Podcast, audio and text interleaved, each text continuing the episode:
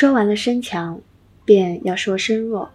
身弱也是有三种构成，一呢就是月令衰弱，比如日干是甲木的人，生于夏秋。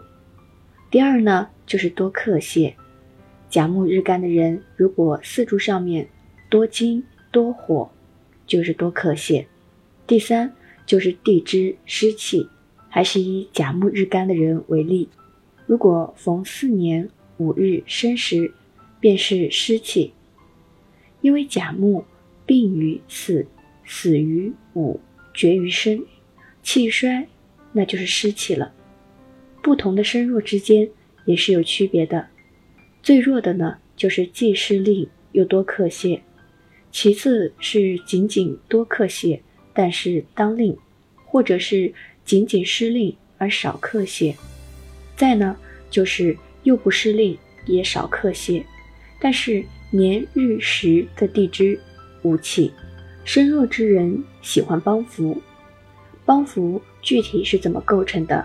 在上一条身强当中，我们有具体的说过。身弱之人忌讳意志，意志的具体构成呢，也是在上一条有具体说过。如果不记得，可以翻回去补补课。到这呢，身强和身弱就说完了。下一节课呢，我们开始说。六神。